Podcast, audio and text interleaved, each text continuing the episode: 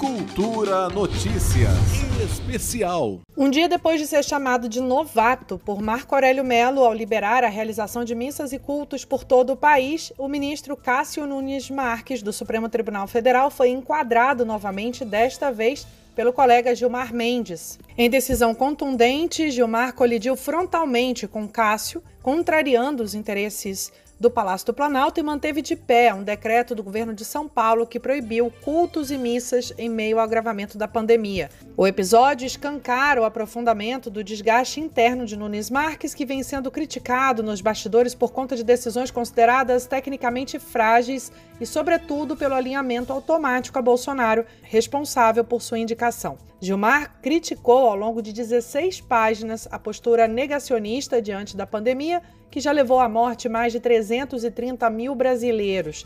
Também expôs as contradições de Cássio ao apontar que o plenário do Supremo, com voto do próprio Cássio, já concluiu por unanimidade que a Associação Nacional de Juristas Evangélicos, a ANAJURI, não é entidade de classe com legitimidade para entrar com ação no Supremo.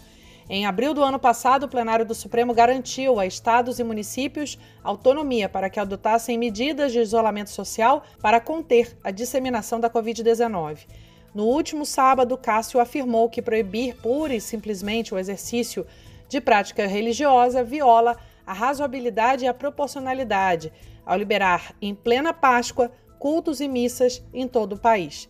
Único indicado por Bolsonaro ao STF, Cássio observou na decisão que o país estava em plena Semana Santa, o que representa para os cristãos um momento de singular importância para a celebração de suas crenças.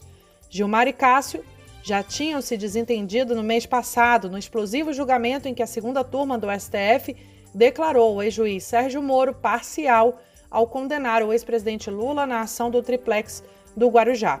Depois de Nunes Marques dar o voto favorável a Moro, Gilmar disse que não há salvação para o juiz covarde.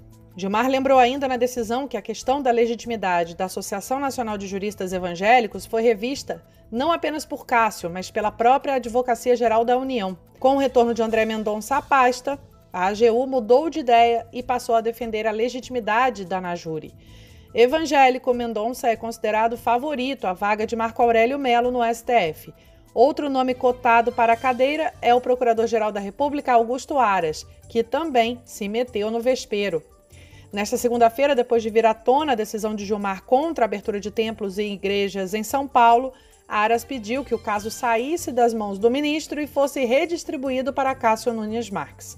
O argumento do chefe do Ministério Público Federal é o de que, como a ação dos evangélicos que ficou com Cássio chegou antes ao Supremo, atrairia a competência também do processo movido pelo PSD contra o governo paulista, que acabou nas mãos de Gilmar.